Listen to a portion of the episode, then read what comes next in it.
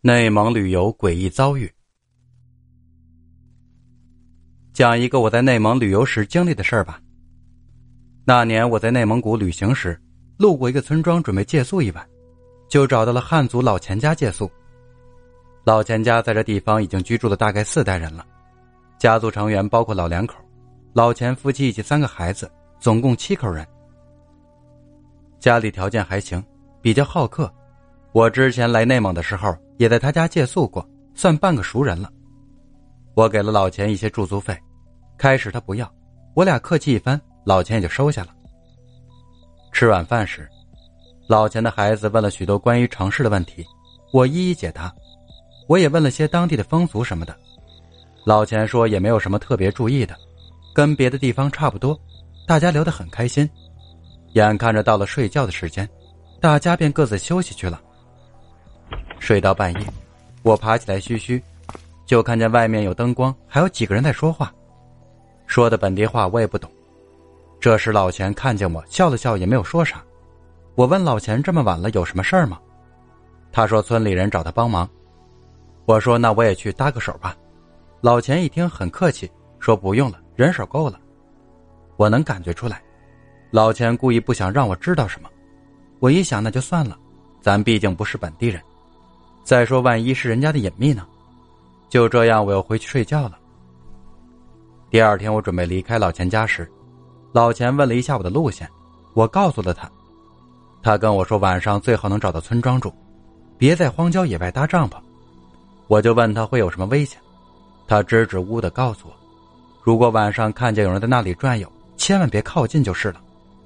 我在问时，老钱也没有多说什么，只说别忘记嘱咐过的事儿就行。我想，也许是他们这边有什么特别的风俗，以前旅行时也碰到过这种情况。我客气的点了点头，离开了老钱家，继续旅行。说实话，我走的大部分地区都算是偏远的，还未开发过的地方，村子比较少，不过风景还可以。就这样，我边走边欣赏着，走到晚上七点多，想着赶紧找个人家或者村子什么的投宿，结果走了很久都没有看见村庄。正准备找个地方搭帐篷时，突然看见有人在前面不远处，我很高兴，在野外碰到结伴而行的人，绝对是人生的一大幸事。我就往那儿走去。当时天已经黑了，我打着手电，快靠近那人时，我突然感觉有些不对劲。那人好像一直在原地转悠，既没有向前，也没有退后。我用手电照他时，他也没有朝我这边看。我心里有些犯嘀咕。这人怎么了？是在找什么东西吗？又往前走了两步，我猛地想起老钱的叮嘱，下意识的打了个哆嗦，停下了脚步。我仔细打量那人，发现对方身上的衣服已经破烂不堪，裸露出身体，胳膊下垂着，脚上还有个链子拴着，链子被固定在地上，那人就被困在那里，绕着圈走，时不时能听见链子被拖拽的声音，以及那人发出的像嘶吼的声音。我站在那里看着他，那人就那样转圈当他转到我这边时，我终于看到了他的脸。那是一张已经腐败的脸，鼻子只剩下窟窿，牙齿裸露着，眼珠只剩下一颗，脸上有的地方有肉，有的地方没肉。我当时吓得腿发软，动弹不了，也不知道该怎么办。那人就这样转着圈走，也感觉不到我的存在。最后转头就跑，也不敢回头看。只想着赶紧跑吧，就这样黑夜里一个人在荒野上奔跑，不知跑了多久，我看见前面有灯光，我也顾不上什么就往那儿跑，很幸运是一户人家，我赶紧上去敲门，开门的是一位老人，他看我脸色煞白，气喘吁吁的，就让我进屋了，屋里还有一个老妇人和年轻点的女人，我休息了一下，终于喘过气来，那老人问了我情况。我把自己看见的事儿跟他们一说，他们好像没啥惊讶的，相互说了几句本地话。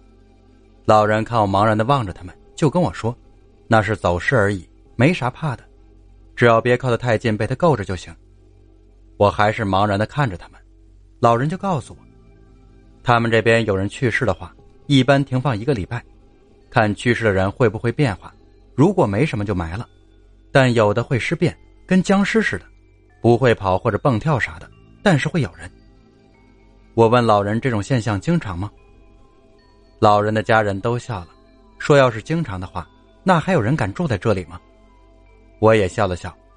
我在想问些什么时，老人说：“先休息吧，有话天亮再说。”就这样打发了我。晚上我辗转反侧睡不着，天亮后准备问清楚情况，可老人的回答还是昨晚那些。我一看他们也不想让我知道太多，我也就闭嘴没问了。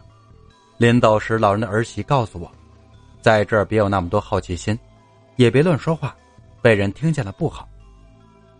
他说，这种情况在这片地区已经很久了，据说也有外地人碰见过，但谁也解释不清这事儿，所以时间久了，这地区的人也都习惯了。